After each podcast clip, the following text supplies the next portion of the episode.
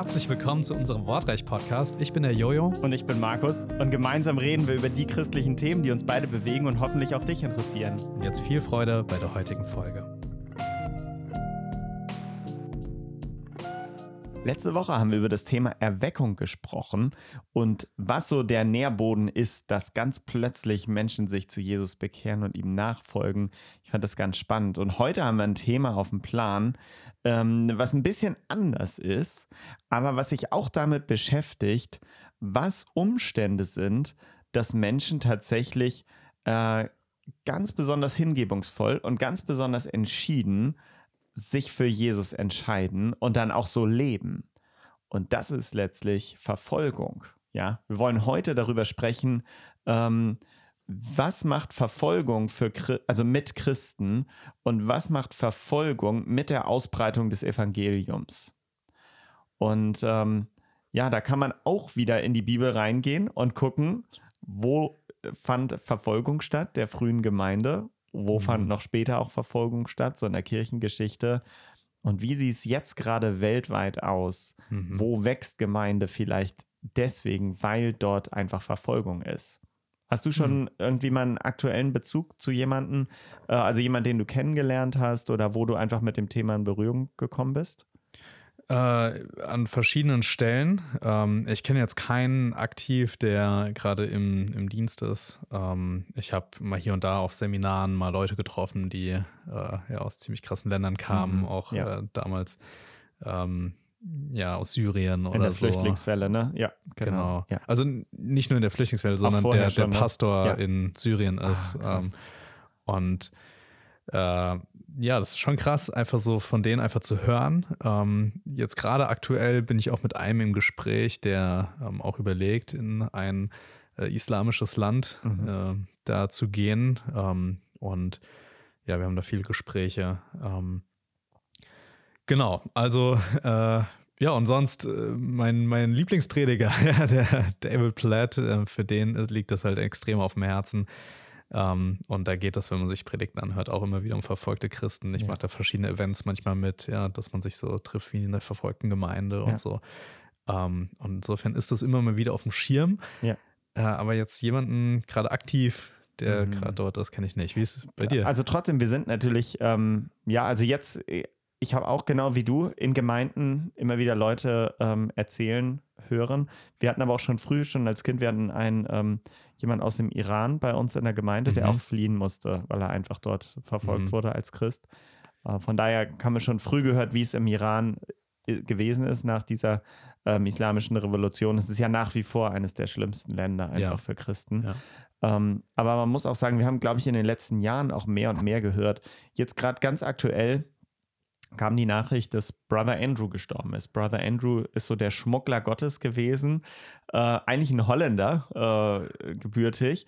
Und der hat eben auch während der Zeit des Eisernen Vorhangs äh, Bibeln geschmuggelt ähm, mit seinem Käfer. Also der hat mhm. da Verkleidungen abgebaut und hat da tonnenweise Bibeln reingesteckt in das Auto und ist dann da als Holländer irgendwie rüber über äh, Jugoslawien und so weiter irgendwie dann in ähm, in, in, ja, nach Osteuropa, in die Sowjetunion mhm. und so und hat da Bibeln geschmuggelt, ähm, wo man auch merkte, ja, es ist noch gar nicht so lange her, da war eben auch letztlich auf deutschem Gebiet, eben in der DDR, äh, waren Menschen verfolgt und waren sehr stark reglementiert, beeinträchtigt, äh, durften zum Beispiel nicht studieren oder sowas, wenn ja. sie eben bekennende mhm. Christen waren. Und ähm, das trifft auf den ganzen osteuropäischen Raum zu, also alles, was damals ähm, im Bereich der Sowjetunion einfach so kontrolliert war. Ähm, das ist heutzutage nicht mehr so, aber es ist nicht so sehr viel weiter. Also jetzt brauchen wir nur in den Nahen Osten zu gehen und da ist sehr heftige Verfolgung. Ja. Ähm, vielleicht wollen wir mal zusammentragen, was gibt so Länder, wo also heutzutage gerade extrem schlimme Verfolgung ist der Christen? Ja, also man äh, spricht da tatsächlich von einem ganz bestimmten Fenster auch. Also mhm. das 1040-Fenster okay. ähm, orientiert sich an den Breitengraden. Jetzt ja. will ich nichts Falsches sagen. Ne? Breitengraden. Äh, und, ähm, und das Spannende ist, genau, dass gerade dort eben Nahe Osten, auch äh, nah übergangsweise Ferner Osten. Also ja. gerade dort ist ein gewisses Fenster in diesen Breitengraden oder Längengraden. Nee, Breitengraden, ähm, ja. Okay, das sind Breitengrade, mhm. alles klar. und, ähm, und dort ist ganz heftige Christenverfolgung. Ist natürlich ja. auch ja, viel islamisch geprägt, ja. Ne? Ähm, aber nicht nur. Auch, also die, ähm, die Hindus sind auch sehr krass in der Verfolgung. Ähm, in Indien, ähm, in Sri Lanka, ähm, also immer dort, wo auch ähm, Hinduistisch, äh, Hinduismus ist. Ähm, auch in Ländern wie zum Beispiel Nepal, ja, wo alle möglichen Leute sagen, oh, Himalaya und Buddhisten und sowas. Ja, also auch so schön friedlich. Sagen, so schön friedlich. Auch Buddhisten sind extrem ähm, ja. verfolgend, zumindest den Christen gegenüber. Also bei den Hinduisten ist es zum Beispiel so, dass sie auch die, die Moslems sehr stark verfolgen. Also mhm. Äh, auch ähm, ganz viele Länder in diesem Fenster sind islamisch geprägt und verfolgen Christen, aber auch mhm. Moslems sind zum Beispiel von anderen Religionen dort verfolgt. Ja. Ähm, die sind echt äh, nicht weniger schlimm. Ähm, und als Christ hat man es dort wirklich hart. Also es zieht sich wirklich wie so ein Band von dem Nahen Osten, so Syrien, äh, Iran. Ja. Ägypten. Über, äh, genau, Ägypten, also die islamische Welt, über eben Indien und, und äh, äh, also die hinduistische Welt über Zentralasien, wo wir kaum was von mhm. wissen, ja, das ist immer noch der, ein, ähm, der Einfluss dann auch ähm, von Russland noch sehr stark in manchen Ländern und Islam und alles Mögliche, mhm. bis eben hin nach China und vor allen Dingen muss man ein Land nennen, Nordkorea. Ja. Also Verfolgung ist heute, ja, kann man sagen, aktueller denn je. Also ja. ähm, es ist größer, es ist weiter verbreitet, es, äh, ja, es hat nicht aufgehört und das ja. doch immer recht erstaunlich. Ja, ähm, dass Christen, die ja dafür bekannt sind, dass sie ja nicht groß irgendwie aufmüpfig sind, ja, oder mhm. ähm, ja, sich ne, eigentlich, äh, eigentlich noch, ruhig verhalten, ja, genau. dem Staat ähm, in einer gewissen Weise sich unterordnen ja. sollen. Ähm, aber Christen haben halt ein eigenes Wertesystem, einen mhm. eigenen Gott, dem sie noch über all diesen anderen Dingen gehorchen. Und das hat schon immer dazu geführt, ja, dass Christen oder diejenigen, die zu Gottes Volk gehören, auch verfolgt wurden. Ja. ja und in ihren Kulturen ja einfach ja, schlimme Dinge auch erleben mussten, ja. weil sie zu Gott gehalten ja. haben. Das Krasse ist eben auch, wo wir früher gesagt haben, ähm, das so das Zeitalter der Mission, wo man hingegangen ist als Europäer oder als Amerikaner in alle möglichen Länder der Erde. Mhm. Auch da hat sich was verändert, weil es gibt eben unheimlich viele Länder, die sind fast verschlossen für uns als Missionare in der westlichen Welt. Selbst wenn wir dort potenziell vielleicht hinreisen könnten, die eigentliche Missionsarbeit ist für uns kaum möglich, weil wir westliche Menschen sind. Mhm. Ähm, und da blühen eben total ähm, ja, die Christen auf, die dort leben. Ähm, sie sind letztlich die, die nur in ihrem Land was bewirken können. In manchen Ländern kommen wir gar nicht rein, mhm. Ähm, so als äh, westliche Missionare. Und trotzdem selbst in den abgeschlossensten Ländern, wo sonst keiner reinkommt, blüht manchmal das Evangelium auf und Kirchen, äh, die es vielleicht nicht in dem Sinne in festen Häusern gibt, weil das selbst da manchmal verboten ist, ähm, gibt es in, in Häusern, in, äh, in geheimen Treffen, äh, irgendwo in den Bergen, in Höhlen mhm. oder nachts. Ähm, aber das Evangelium blüht in der Verfolgung. Ja. Das ist doch krass, oder? Voll. Und ja, allein unter welchen Umständen die sich treffen müssen. Ne? Mhm. Also die kommen dann, die haben irgendein Treffen vereinbart, das machen die oft wahrscheinlich an verschiedenen Orten mhm. ähm, und dann kommen die nicht alle gleichzeitig dahin gelaufen. Ne? Also vielleicht mal dran denken, ja, wenn du das nächste Mal in die, deine Gemeinde gehst oder in einem Hauskreis, ja, stell dir mal vor, wie wäre das, ja, wenn du jetzt geheim gehen müsstest. Du dürftest jetzt mhm. nicht mit einer Gruppe gehen, du müsstest einzeln gehen. Jeder benutzt einen anderen Eingang. Ähm, man verdeckt vielleicht irgendwie sein Gesicht, ja, hat eine Kapuze auf, damit man nicht sofort erkannt wird. Ja. Ähm, also oder auch krass. wann oder wie weit. Ich meine, stell dir vor, wenn du sagst, oh, das Auto geht nicht, ich müsste im Prinzip zwei Kilometer zu Fuß zum Gottesdienst gehen. Und wir sagen, mache ich nicht, ist mir zu, zu mhm. anstrengend, ja. Und die gehen manchmal stundenlang ja. im Dunkeln in der Nacht dahin. Also ich habe mehrere Bücher der, ähm, der Untergrundgemeinde in China gelesen, wo das wirklich so war. Also die sind raus aus der Stadt, sind nachts in die Berge und haben sich dort irgendwo getroffen. Mhm. Also in Kälte, unglaublich. Und das Krasse ist eben auch häufig fehlt es immer noch eklatant an Bibeln, weil natürlich Bibeln, ähm, wenn da eine Durchsuchung ist, äh, dich sofort identifizieren als Christ. Das heißt, ja. manchmal ähm, haben Gemeinden nur eine Bibel, die sie auch ganz äh, hüten und verstecken. Aber das Krasse ist, die Menschen teilen vielleicht ähm, also es gibt dann auch Momente, wo dann die Bibel geteilt wird und jeder hat nur ein Stück. Ja. Und die Menschen lernen die Bibel auswendig. Es ist ihnen so wertvoll, dieses bisschen das Bibel, was so wir haben. Diese eine Bibel wird verteidigt bis aufs Blut und bei uns steht sie verstaubt im Regal. Das ist doch ja. unglaublich, ja. Ja. Also was für ein Wert, ja, plötzlich da der ja. Glaube und äh, Gottes Wort wieder gewinnen. Was ist es mir wert, auch Gemeinschaft mit Christen zu haben? Ich gehe dahin äh, was ist es mir wert? Ich opfere meine Zeit, um die Bibel auswendig zu lernen, ähm, weil sie eben auch was riskieren. Ja, es ist ihnen so lieb. Ja. Ja, ich weiß nicht, ja, vielleicht können wir mal schauen, wo wir Verfolgung in der Bibel finden. Ja. Ähm, um dann vielleicht nochmal zu schauen, was gab es so für Verfolgung mhm. ja, äh, in, der, in der Geschichte, auch dann in der Apostelgeschichte vielleicht auch. Mhm. Ähm, mir fällt direkt eine Stelle aus dem Alten Testament ein. Mir auch. Mal sehen, ob sie gleich ist. Der, der Daniel. Mir auch, genau. der nicht beten durfte und es trotzdem sichtbar gemacht hat. genau, vor krass. dem Fenster. Ne? Vor dem Fenster. also, ähm, ja, das ist auch ein Buch, das sich einfach lohnt, ja, im mhm. Hinblick auf Christenverfolgung, wie sie agiert haben, äh, weil man einfach im Buch Daniel zwei Dinge sieht. Auf der einen Seite sind sie demütig, sie ordnen sich der, der Herrschaft unter, ähm, ja, von dem Regenten, der gerade dort war. Mhm ähm, sind auch sehr wohlgesonnen ähm, der Regierung. Also äh, Daniel nennt ja auch den König ja äh, irgendwie geehrt seist du und, mhm. und so Sachen. Ne? Also der sagt nicht, ach, was willst du, was hast du mhm. mir zu mhm. sagen?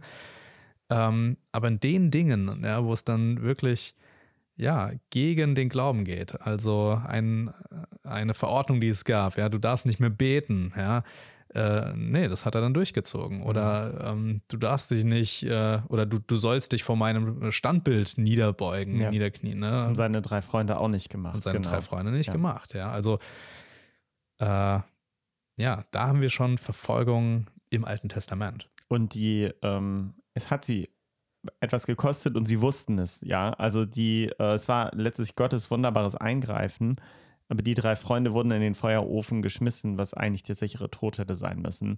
Und Daniel in die Löwengrube, was auch sein sicherer Tod mhm. eigentlich hätte sein müssen.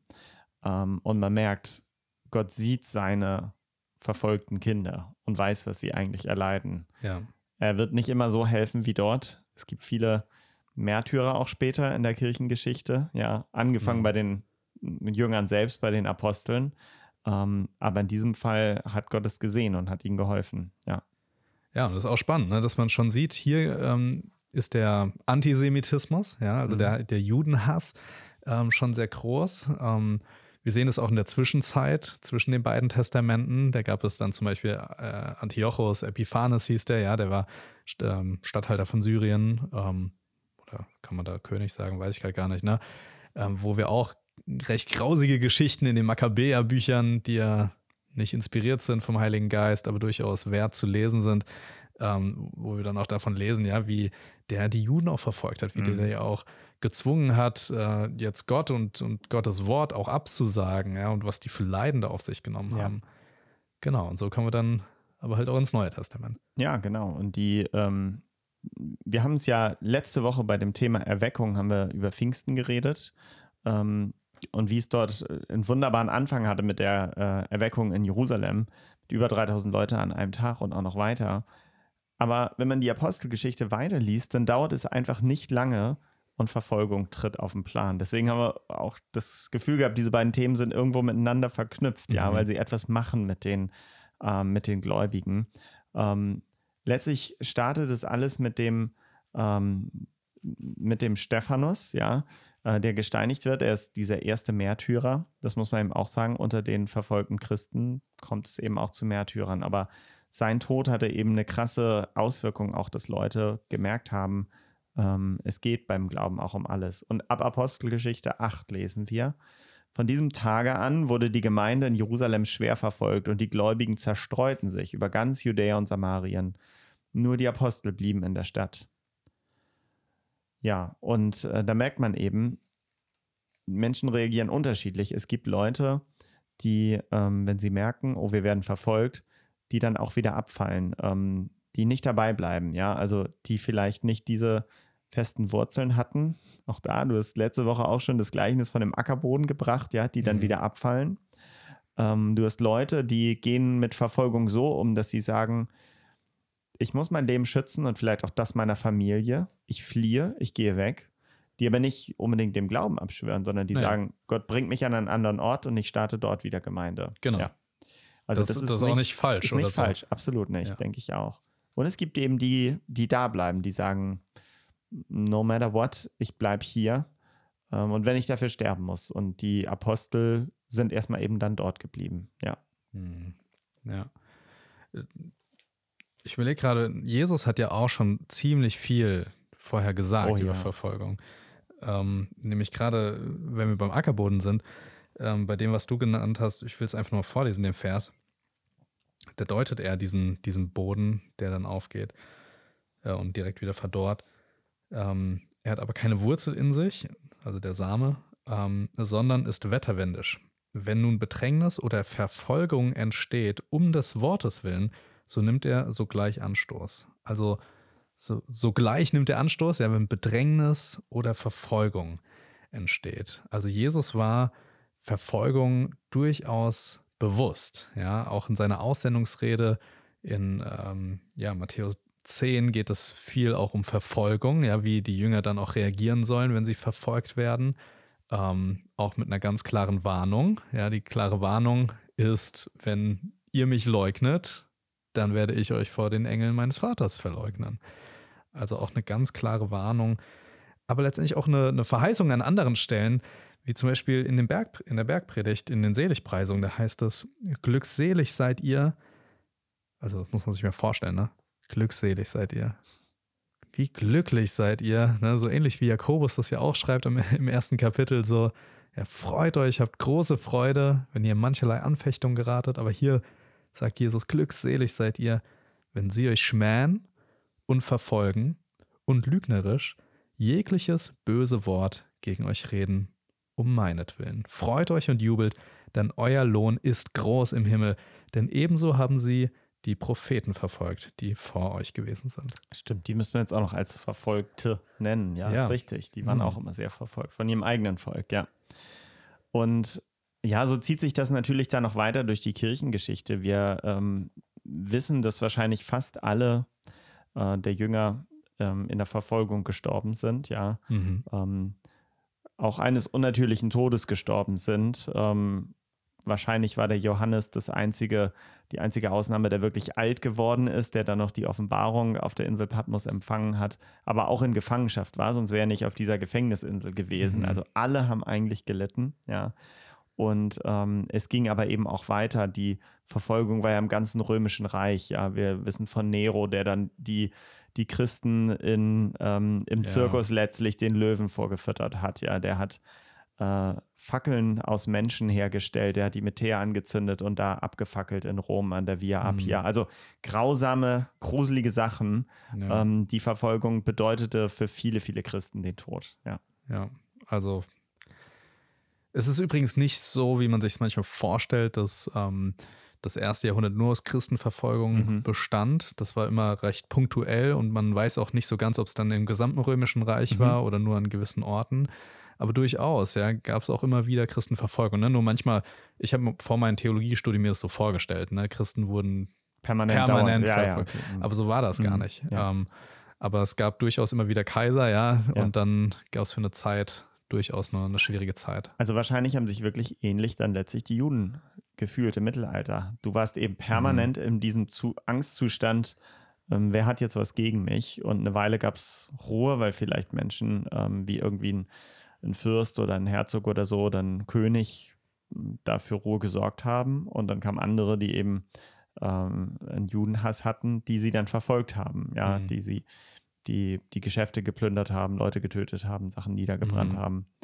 Und ich glaube auch, man muss, ähm, man darf nicht vergessen, da gibt es auch viel dazwischen. Also es gibt nicht nur die mega krasse Verfolgung, wie jetzt vielleicht in Nordkorea oder China, ähm, aber es gibt auch viele Länder, da erlebst du einfach äh, Ausgrenzung oder eben Repression. Du lebst latent in der Angst, magst nicht sagen, dass du Christ bist mhm. oder äh, du weißt, wenn du das zu sehr bekennst, wirst du halt wirklich ähm, ja auch negative Auswirkungen haben. Mhm. Und das ist total schwierig, wie du dann damit umgehst. Ähm, und ich glaube, das ist, hilfreich, ist so hilfreich dann zu lesen, äh, dass Jesus uns letztlich nicht nur ermutigt, sondern uns auch tröstet gleichzeitig ja. mit diesen Seligpreisungen. Ich finde, die sind so, so ermutigend und tröstend. Voll. Ja, ja und das finde ich auch spannend. Ne? Also es hat mich mal mega getröstet. Ähm, die Frage ist ja auch, wo fängt Verfolgung an? Ne? Mhm. Ne? Was ist Verfolgung? Äh, finde ich ganz spannend, wenn man zum Beispiel bei Open Doors mal schaut, ne, wie die ihren Weltverfolgungsindex berechnen. Mhm. Da gibt es natürlich ja Gewalt, aber halt auch, äh, wie sind die gesetzlichen Lagen. Also da, das ist ganz vielschichtig. Ja, darf ähm, Gottesdienste stattfinden oder sowas. Ne? Genau. Ja. Mhm. Äh, ich glaube aber teilweise auch, äh, wie, wie ist das in der Gesellschaft anerkannt mhm. oder wie gehen die Leute dagegen. Äh, und da finde ich es sehr tröstlich, ja. Oder für mich, mich hat das mal mega getröstet, dass Jesus sagt, glückselig seid sie, wenn sie ein jegliches böse Wort gegen euch reden. Ja, mhm. jedes Wort dass mal irgendjemand gegen dich gesagt hat, um Jesu willen, ja, mhm. weil du Jesus wieder gespiegelt hast, weil du ihn verherrlicht hast. Äh, und er macht sich lustig über dich. Freu dich, ja. Mhm. So. Und ich würde sagen, ja, da fängt Verfolgung im Kleinen an. Ne? Es ist nicht Verfolgung im Sinne von, ne, der folgt, also ja, der, der, tötet dich oder so, ja, mhm. oder du mhm. musst jetzt voll Angst haben, aber äh, da geht dir jemand nach und will dir Böses, ja, so mhm. vielleicht. Äh, da fängt es im Kleinen an. Schon da sagt Jesus, freu dich, wenn sie ein jegliches böse Wort gegen euch reden. Mhm. Und dann ist leider halt die, das Spektrum ja Sehr unermesslich weit, weit ja. ja. von Leiden.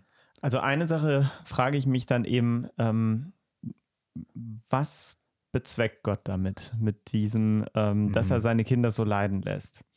Und ich glaube, er bezweckt etwas damit, wahrscheinlich noch viel, viel mehr. Ähm, aber zwei Dinge fallen mir jetzt sofort ein. Äh, aber vielleicht, also ich sag mal eins und dann kannst du mal sagen, aber ich glaube, das ist, das ist wirklich ein Schlüssel. Ähm, ich sag mal nur das erste, weil ich das hier in dem Apostel, Apostelgeschichte 8, wo ich das angefangen habe zu lesen, in der Zeit nach Stephanus Steinigung, ähm, was da passiert. Mhm. Da heißt es ab Vers 4, die zerstreuten Gläubigen aber machten das Evangelium bekannt. Philippus zum Beispiel ging in eine Stadt von Samarien und predigte, dass Jesus der Messias war. Ähm, die Menge hörte Philippus mit großer Aufmerk Aufmerksamkeit zu, denn sie hatten von den Wunderzeichen gehört, die er tat, und waren sogar selbst Augenzeugen geworden. Und dann bekehren sich eben auch viele. Es ist ganz lustig, dass äh, diese Bibel hier eine Überschrift hat, die natürlich nicht inspiriert ist, aber sie, da steht Verfolgung als Missionsstrategie Gottes. Und das fand ich auch cool. Verfolgung als Missionsstrategie Gottes. Mhm. Die Christen wären wahrscheinlich alle aus Bequemlichkeit so nett, schön, gluckig aufeinander gehockt. Und Gott schickt Verfolgung und zerstreut sie in alle Herren Länder mhm. und verbreitet damit das Evangelium. Ja. Und sie gehen nach Antiochia und äh, es wird ein neues Missionszentrum und es geht ja. weiter. Also es geht weiter und geht weiter und geht weiter. Die sind ja, ja. auch, also selbst in der ersten Generation äh, ist man sich ziemlich sicher, dass sie bis äh, weit über Ägypten hinaus, ganz Nordafrika und auch bis nach Spanien noch gekommen sind und eben bis nach Indien. Also ja. die mhm. damals westlich bekannteste Welt, äh, so Spanien und in den Osten, also bis zum Indus, also in einer Generation. Ja, ja also weit, weit gekommen. Ich finde es übrigens immer so spannend, ne? Weil der wird ja bei der Steinigung von Stephanus schon Paulus auch erwähnt, ne? wie der da auch sein Okay zugab, mhm. indem er die Kleidung auch nahm. Und, ähm, und dann, dann, geschah hier die erste systematische Christenverfolgung. Ne? Also zum ersten Mal, zack, voll gehen alle drauf. Mhm. Und dann bekehrt sich Paulus. Ja. Und das ist ja auch mega spannend. Okay, jetzt fallen mir tausende Side-Facts ein. Ich muss aufpassen, mich nicht gleich zu verlieren. Aber, ähm, aber Paulus bekehrt sich. Ich sage bewusst Paulus, nicht Saulus. Ja, ja. weil dieses von Saulus zu Paulus, das stimmt tatsächlich nicht so. Ähm, wahrscheinlich war Saulus der ähm, der jüdische Name, Paulus der griechische Name. Mhm. Ähm, und man hatte einfach mehrere Namen damals. Ähm, auf jeden Fall bekehrt er sich und dann heißt es in Kapitel 9, Vers 31, so hatten nun die Gemeinden Frieden in ganz Judäa und Galiläa und Samaria und wurden auferbaut und wandelten in der Furcht des Herrn und wuchsen durch den Beistand des Heiligen Geistes. Also eine einzige Person hat so eine krasse Verfolgung ausgelöst, dass als er sich bekehrt hat, plötzlich Frieden war. Mhm. In riesigen Gebieten war Großer, großer Frieden. Ähm, und so hat es auch wieder aufgehört. Ja, also die Verfolgungszeiten hat ist auch wieder abgeflacht, hat auch wieder aufgehört.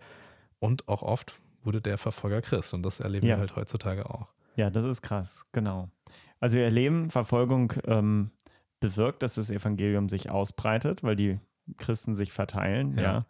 Ähm, und das Zeugnis bewirkt das, auch im Leiden viele ja, Bekehrungen. Und es, und es kann eben auch etwas bewirken anhand dessen, wie Christen damit umgehen in den Verfolgern, wie man es zum Beispiel bei Paulus dann gesehen hat. Genau. Ja. ja.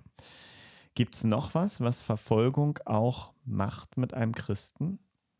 Ja, ich denke, Verfolgung ist, ja, wir hatten das schon mal im, im Jakobusbrief mhm. angesprochen. Mhm. Also es ist wirklich auch ein Läutern ja. ja der Christen. Eine, ich hätte jetzt auch gesagt, eine Reinigung des Herzens auch, ja. Genau. Also äh, nicht nur wird die Gemeinde gereinigt mhm. zwischen denen, äh, die nur halbherzig dabei waren, ja, die lauwarmen, ähm, ja. Und sich hier bewähren müssen, äh, sondern auch der einzelne Christ ja, wird, wird gereinigt, ähm, indem ja wirklich ganz klar wird, was ist wirklich das Wichtige. Ne? Mhm. Also selbst das Wichtigste geben diese Menschen Jesus hin und mhm. das ist ihr Leben. Mhm. Also selbst das, was sie ihm noch hingeben können, geben sie ihm hin. Und ja, das ist, ist ganz schön krass. Ja, man spricht ja auch so, zum Beispiel beim Bibelkanon auch mhm. deswegen äh, von einem äh, sehr starken auch Argument, äh, welche Bücher gehörten dazu oder nicht, ja, wie ist der so entstanden. Äh, da, da hat Verfolgung auch ein wichtiges Unterscheidungsmerkmal gespielt, mhm. ja, weil wenn ich jetzt verfolgt werde, welche Bücher nehme ich mit? Ja, mhm. man hatte ja noch nicht ein gebundenes Buch, das hieß die Bibel, sondern du hattest halt äh, hier die Briefe, hier eine Kopie von dem Brief da. Ja, und welche nimmst du jetzt mit ähm, in der Verfolgungszeit? Welche behütest du mit deinem Leben? Mhm. Ähm, und, und so zeigen sich Prioritäten. Ja, das ordnet sich in unserem Leben ganz neu, mhm. wenn wir solche Zeiten erleben.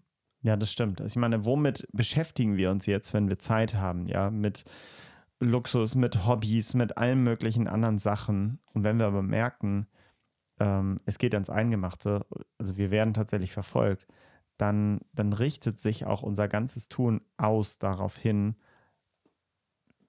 was trägt mich in dieser Verfolgung, ja? Was ja. stärkt mich? Ähm, Gibt es einen Ausweg oder ist es etwas, was ich ertragen muss? Ich kämpfe möglicherweise auch mehr mit, mit äh, Gott in dem Sinne, dass ich mich frage, warum und so. Aber selbst mhm. das ist ja eine Erläuterung, weil ich beschäftige mich wieder mit ihm. Ja. Nicht mit dem, was lenkt mich jetzt am besten ab. Also, das will ich auch sagen, wenn du das erlebst, ähm, ist es, glaube ich, müssen wir uns auch davon trennen, dass wir jetzt alle plötzlich zu den ähm, romantischen Helden werden und das sofort jubeln und sagen, oh super, endlich werde ich verfolgt, preis den Herrn, toll. es geht ja echt ans Eingemachte. Und viele Leute ringen sehr, glaube ich, damit, wie sie sich mhm. damit verhalten.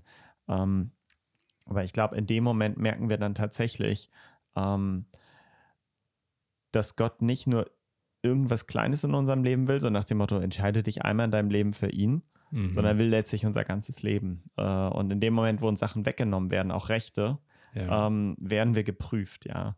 Ähm, und letztlich will Gott nicht immer mehr von unserem Leben. Er hat von Anfang an diesen Anspruch. Mir wird nur klar, wie weit dieser Anspruch letztlich geht. Und dafür kann ich dankbar sein, dass ich das durch Verfolgung erkenne. Ähm, und von daher glaube ich wirklich, dass es eigentlich etwas Reinigendes ist, wenn man sich halt mhm. halt überlegt, was kann ich im Maximalfall verlieren? Im Maximalfall verliere ich etwas, was ich sowieso nicht festhalten kann. Also mein Leben wird sowieso in ein paar Jahrzehnten zu Ende sein. Mhm. Ähm, mhm. was gewinne ich? Jesus sagt, also unermessliche Schätze im Himmel. Das ist schon, äh, und eben auch, dass mir Jesus in dem Moment so lieb ist, dass er wirklich das, das Wichtigste in meinem Leben ist. Ja. Wow. Also, es ist wirklich, wirklich krass. Und ich, ich denke gerade an verschiedene Personen, die Leid erlebt haben, von denen ich gelesen habe. Ähm, und wie wertvoll waren ihnen die Bibel, ja, mhm. ähm, die Bibelworte. Und wie, was für Schätze waren das auch? wenn sie Dinge vorher auswendig wussten, weil wenn sie im Gefängnis waren, da gab es oh, keine Bibel mehr. Ja. ja. Ähm, und insofern können wir uns auch wirklich darauf vorbereiten, auf solche Zeiten. Ich will die Zukunft jetzt nicht äh, ultra schwarz malen, ja, oder so. Ähm, aber Leute, ja, wir merken tatsächlich, in Deutschland wird es ein bisschen rauer, ja. Mhm. Ähm, wir können nicht sagen, wie rau, ja, wir können nicht sagen, ob es sich wieder bessert oder ob es immer schlimmer wird. Äh, natürlich zeichnet die Offenbarung schon ab, dass es äh, eher bergab geht. Ähm, aber wir können jetzt nicht sagen, ob das jetzt morgen passiert oder halt in zehn Jahren oder in 100 Jahren. Ähm, aber ähm, ja, wichtig ist, dass wir vorbereitet sind ja. und zum einen möchte ich dazu sagen, einfach nüchtern, ja. Mhm. Manche sind ja in so einer Endzeitpanik drin, ja. Gottes Wort sagt uns einfach, sei nüchtern, ja. Also wir sollen äh, da jetzt nicht in so eine Panik, in so eine Angst hinein verfallen. Also da einen sehr, sehr klaren Umgang mit haben. Äh, auf der anderen Seite sollten wir das auch nicht alles runterspielen und sagen, ach komm, ja, so ein Quatsch, ja, als ob das jetzt passiert. Nee, es ist eine Möglichkeit, ja. Ähm, Dinge können auch umschwenken. Mhm. Und insofern ist es auch für uns wichtig, ja, sind wir vorbereitet? Ja. Äh, können, nehmen wir jetzt die Zeiten, um uns zu reinigen? Ja. Und wir können auch ganz praktisch denken, was können wir jetzt schon tun für verfolgte Christen? Ähm, Sehr gut, ja. Denn ähm, ja, man kann auch spenden, ähm, zum Beispiel, dass Bibeln gekauft werden oder sowas. Ähm, für die ganz krassen Länder ist es natürlich echt schwierig, wenn man da kaum reinkommt und das nicht so hilfreich ist. Wichtiger ist sicherlich das Beten, ähm, denn das merkt man eben, ähm, wenn man in so einer Situation ist, zumindest berichten das alle, die Tatsache, dass Leute für diese Menschen dort beten, für die Gemeinden dort beten, das bewirkt einfach etwas. Das bewirkt diese Stärkung des Glaubens und das Ausharren, ja.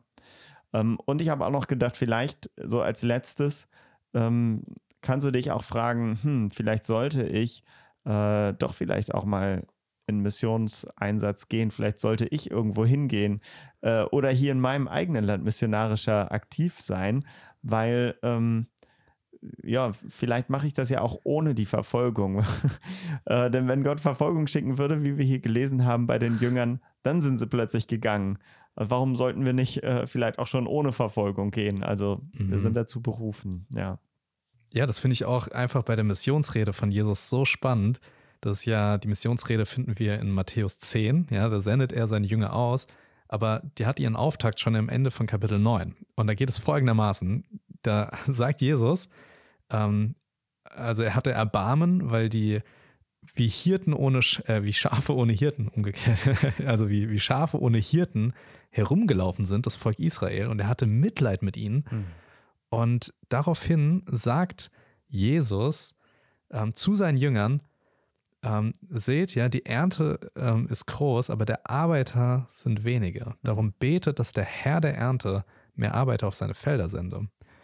Ähm, Finde ich auch mega spannend, ja, also auch vielleicht das als ein Gebetsanliegen, ja, dass man dafür betet, dass noch mehr Leute hinausgehen äh, in den Missionsdienst. Und was kommt direkt nach dem Gebet? Der Herr der Ernte sendet seine Arbeiter aus. Die Aussendung der 72 ist dann? Äh, der, ne, der 12 ist das. Der 12 erstmal, okay. Genau. Aber ich finde das so, so krass eigentlich, ne? Also eben mhm. gerade hält er sie an, ihr 12, betet mal, ja, dass der Herr der Ernte mehr Arbeiter auf seine Felder sendet und dann sendet der Herr der Ernte mhm. auch direkt die Arbeiter aus, nämlich die, die gerade gebetet haben. Mhm. Also ähm, sind wir bereit, die Antwort auf unsere eigenen Gebete zu sein? Oh, wow. Mhm. So, sehr herausfordernd. Sehr, ja, ja. Ja, ähm, vielleicht an der Stelle, ähm, ja, was, was für Tools können helfen, wenn Leute beten wollen, äh, wenn sie geben wollen? Also es gibt ja verschiedene Angebote. Ich habe es in vielen Gemeinden schon gesehen, dass die ähm, Gebetsnächte gemacht haben, ja, einfach um das nachzuempfinden, äh, wie es ist, Nächte durchzuwachen, ja, im Gebet, weil das manchmal die Zeit ist, wo sich eben Christen in, Verfolg in Ländern, wo es Verfolgung gibt, nur treffen können. Ja. Das kostet sich wirklich viel, den Schlaf, weil die müssen in diesen Ländern ja dann auch so tun, als wäre nichts und am nächsten Morgen wieder mhm. äh, zur Arbeit gehen, ja. Also du kannst dich auf jeden Fall treffen zum Beten. Du kannst dich auch informieren erstmal ähm, und zum Beispiel ähm, Berichte oder Zeugnisse lesen. Ähm, da habe ich auch einige Bücher gelesen und es ist sehr, sehr es geht einem sehr nah, gerade wenn man halt wirklich auch merkt, wie Familien verfolgt werden, entzweit werden. Ähm, du kannst dich informieren und du kannst natürlich auch mm, gucken, es gibt auch Missionswerke, die dir eben Möglichkeiten geben, wie du unterstützen kannst, wie du helfen kannst. Ja. Ja. Ich denke noch konkret an eine App, ähm, die heißt Unerreichte des Tages. Mhm. Also da gibt es immer eine Volksgruppe, da wird ein bisschen beschrieben, wer die sind, ja, ob die schon Zugang zur Bibel haben mhm. oder nicht, was deren Schwierigkeiten sind, wo man beten kann. Äh, jeden Tag eine neue Volksgruppe, Unerreichte des Tages. Ähm, Und wenn das ein bisschen mehr noch interessiert, ähm, Open Doors, ja, hat ganz, ganz viel Material, zum Beispiel den Weltverfolgungsindex, mhm. wo sie einen eigenen Index aufstellen, berechnen, wer ihrer Meinung nach, ja, hier das, wo Christen es am schwersten haben. Ähm, also eine Platzierung von verschiedenen Ländern, kurz gesagt, Afghanistan, Nordkorea, Somalia, Libyen, Jemen, Eritrea, Nigeria, Pakistan, Iran und auf Platz Nummer 10 Indien. Ja, mhm. Würde man vielleicht auch nicht so denken, mhm. wenn man das mhm. noch nie gehört hat, aber da haben wir dann die Nationalisten, die sehr, sehr mhm. krass sind dort. Und das habe ich auch mal eine Zeit lang genutzt. Ähm, wenn Gott einem ein bestimmtes Land aufs Herz legt, kann man da auch zum Beispiel so ein Mail-Newsletter abonnieren. Ähm, und dann kriegst du immer die neuesten News. Wenn gerade was passiert ist, kriegst du dann eine Mail. Hey, ich hatte das mit Indien mal, ne? Äh, in Indien ist gerade das und das passiert. Und dann kannst mhm. du dafür ganz konkret beten. Ja, ja. Also wir sehen es ja manchmal auch immer wieder noch bis in den Nachrichten äh, in Ägypten oder sowas, wo einfach auch äh, Kirchen in Brand gesteckt werden und sowas. Also es ist uns schon wirklich nah eigentlich. Es ist nicht mehr weit. Das sind die Länder, in denen wir auch hinfliegen und unseren Urlaub machen. Mhm. Ähm, da denke ich manchmal auch, vielleicht sollte man da auch anders mit umgehen, ähm, wenn man irgendwo in diesen Ländern ist. Nicht nur hingehen und irgendwie so ein Hotel am Strand besuchen, ja. mhm. sondern sich eigentlich mal klar machen, wie geht es meinen Brüdern und Schwestern in diesem Land. Ja. Manchmal sind es genau die gleichen Länder. Also auch so, so Trauminseln wie im äh, Indischen Ozean, wie die Malediven oder so. Wir haben jetzt einen ja. Freund aus der Gemeinde, der von den Malediven kommt. Äh, mhm. den, mit dem fahren wir immer mit zur Gemeinde, weil er hier bei uns im Ort wohnt. Und der hat uns eben auch Sachen erzählt, dass der auch fliehen musste. Der ist dann nach, ähm, nach Sri Lanka geflohen und dann hier nach Deutschland gekommen, weil zum Beispiel auf den Malediven extrem starke Verfolgung ist der Christen. Mhm. Ja. Ja, ich glaube, die waren auch unter Platz 10 bis da. Waren weit oben, ja. Ja. Mhm. Also, ja, rechnet man gar nicht mit, aber deswegen hat er sehr spannende Erkenntnisse, wenn man da mal drauf schaut auf diesen mhm. Index. Ähm, legen wir, denke ich mal, jedem an, aufs Herz, ja. sich damit mal ein bisschen zu befassen, das im mhm. Gebet und so zu begleiten. Ja, ein Punkt, der mir einfach in dem Ganzen noch total wichtig ist, ist einfach zu zeigen, hey, zum einen Gott ist es wert, ja, für ihn diese Repressalien, ja, diese Verfolgung auf sich zu nehmen. Diesen Menschen ist Gottes wert. Und, und wir lesen bei Jesus, ja, die, die Frage im Hebräerbrief, ich kann jetzt gerade gar nicht sagen, ob es Kapitel 10 ist oder 11, ähm, aber wie hat er das Kreuz erduldet? Ja, wie konnte er seine Verfolgung, ne, der ja ein Vorbild der, der Christenverfolgung auch selbst ist, indem er gekreuzigt wurde, ja. wie konnte er dieses ganze Leiden auf sich nehmen? indem er auf die vor ihm liegende Freude geschaut hat. Mhm. Ja, und, und das hat ihm diese Kraft gegeben, indem er auf das geschaut hat, was kommen wird und diese ganze, ganze Freude. Ähm, und Gott ist es wert. Und Gott ist trotzdem, trotz Mission, immer noch der souveräne Gott, ja, der alles hält, lenkt, leitet, der diese Dinge zulässt oder nicht zulässt mhm.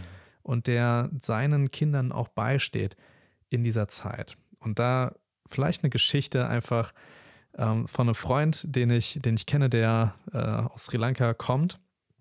Und ähm, war für mich auch ein Augenöffner, ne? wie wir am Anfang der Folge gesagt haben. Ja, manchmal sind Buddhisten und Hinduisten gar nicht so friedliche mhm. Religionen, wie man denkt.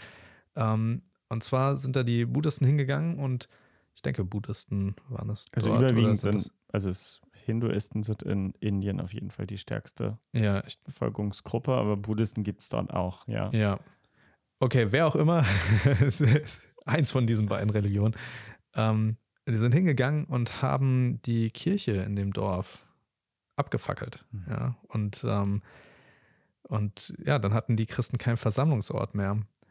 Und am nächsten Tag war ein riesiges Loch in, ich glaube, es war das Ratsversammlungshaus, hat er mir erzählt. Ja, ein riesiges Loch, einmal von vorne bis hinten durch. Also dort, wo die Leute sich so das wahrscheinlich besprochen haben, ne, sich verabredet haben, um dann die Kirche abzufackeln. Also ein riesiges Loch in diesem Amtsgebäude oder so, mhm. ja. Ähm, ja, warum? Da ist ein Elefant durchgerannt. da ist einfach ein Elefant einmal kreuz und quer durch dieses äh, Gebäude gerannt. Und äh, er meinte so, ja, Gott hat Humor, oder? Also so, so hat Gott da quasi auch gezeigt, ne, er ist da da, ne? Mhm. Und er äh, hat den Leuten gezeigt, sie hätten jetzt die Kirche mal nicht abfackeln sollen. So. Mhm. also das ist vielleicht einfach als eine witzige, aber auch ermutigende Geschichte, ja, ja. Dass, dass Gott da ist in ja. dem Ganzen. Ja. Ja, und eben aber auch die Zusage, dass seine Gemeinde letztlich sich später aus allen Nationen zusammensetzen wird. Oh, also wow. selbst in den Ländern, wo jetzt die Verfolger letztlich in der Mehrheit sind. Ja. ja. Ähm, und deswegen, Gottes, hat, Gottes Pläne sind einfach undurchschaubar, gerade durch das Leid äh, und durch den Tod, ja, wie bei seinem wie bei seinem Sohn, bewirkt er letztlich neues Leben. Und ich denke auch, dass durch ja. die Verfolgung ob bei den Verfolgern oder bei denen, die jetzt noch am Rande dastehen und einfach sehen, wie sich die Christen verhalten in ihrem Land, wird es etwas bewirken und es werden Menschen sich noch bekehren. Letztlich das, was der, der Teufel versucht, und das muss man auch, glaube ich, ganz klar sagen, Verfolgung ähm, des Evangeliums und Verfolgung der Christen bis hin zur, zur körperlichen Pein und Verfolgung und Tod, das sind letztlich Taten, wo der Teufel auch dahinter steckt und wo er auch drüber jubelt und wo er denkt, er hat jetzt noch seine kleinen Siege hier auf der Erde. Aber wir merken, Gott ist letztlich derjenige, der den Plan in der Hand hat und er bewirkt durch das Böse Gutes. Und ja. durch den Tod kommt neues geistliches Leben in Menschen. Da glaube ich, da werden wir Stories eines Tages im Himmel hören, da werden uns die Augen äh, wackeln, die Ohren wackeln und die Augen ausfallen. Ja. Wie krass Gott durch Verfolgung Gutes bewirkt hat. Ja, da bin ich echt gespannt drauf. Und ja, für jetzt auf Erden kommt noch dieser eine Bibelvers mhm. ähm, in 1. Korinther 12. Wenn ein Glied leidet, dann leiden alle anderen mit. Und leidest du mit deinen Geschwistern, die leiden? Leidest du mit den verfolgten Christen? Hast du Anteil an ihren Leiden. Und das wollen wir von euch auch wissen. Wie sieht es bisher bei euch aus? Dazu haben wir eine Umfrage auf Spotify gestartet. Betest du für verfolgten Christen weltweit? Also spielt das eine Rolle in deinem Leben oder nicht? Da freuen wir uns auf eure Antworten von euch zu hören. Und ja, schickt gerne mal wieder Fragen ein. Ja, unsere Fragen, ähm, also haben schon länger nicht mehr so ähm, viele Fragen bekommen. Ähm, wir haben wieder Platz, um ein paar Fragen abzuarbeiten. Wenn ihr Fragen habt zum Glauben, ähm, findet ihr alles in der Infobox, könnt ihr uns Fragen stellen, ähm, uns gerne welche zuschicken. Und ähm, ja, wer es noch nicht gemacht hat, wir haben viele neue Zuhörer auch in den letzten Wochen immer wieder dazu bekommen. Man kann den Podcast auch bewerten mit Sternen. Ähm, wir brauchen das Lob nicht unbedingt, aber es kann dem Algorithmus helfen, einfach den Podcast weiter zu verbreiten. Und wenn du denkst, hey, das wäre eine super Möglichkeit, damit noch viele andere davon ähm, ja, mitbekommen, dann kannst du gerne einmal den Podcast bewerben und also be bewerten mit Sternen und auch bewerben, indem du das gerne auch jemandem weiterempfehlen kannst, ja, wo du denkst, hey, das könnte wirklich hilfreich sein für diese Person. Das war die heutige Wortreich-Folge. Und wenn du diese Folge mit dem Handy auf Spotify angehört hast, dann kannst du einfach unten an unseren Umfragen teilnehmen. Bis zum nächsten Mal. Ciao.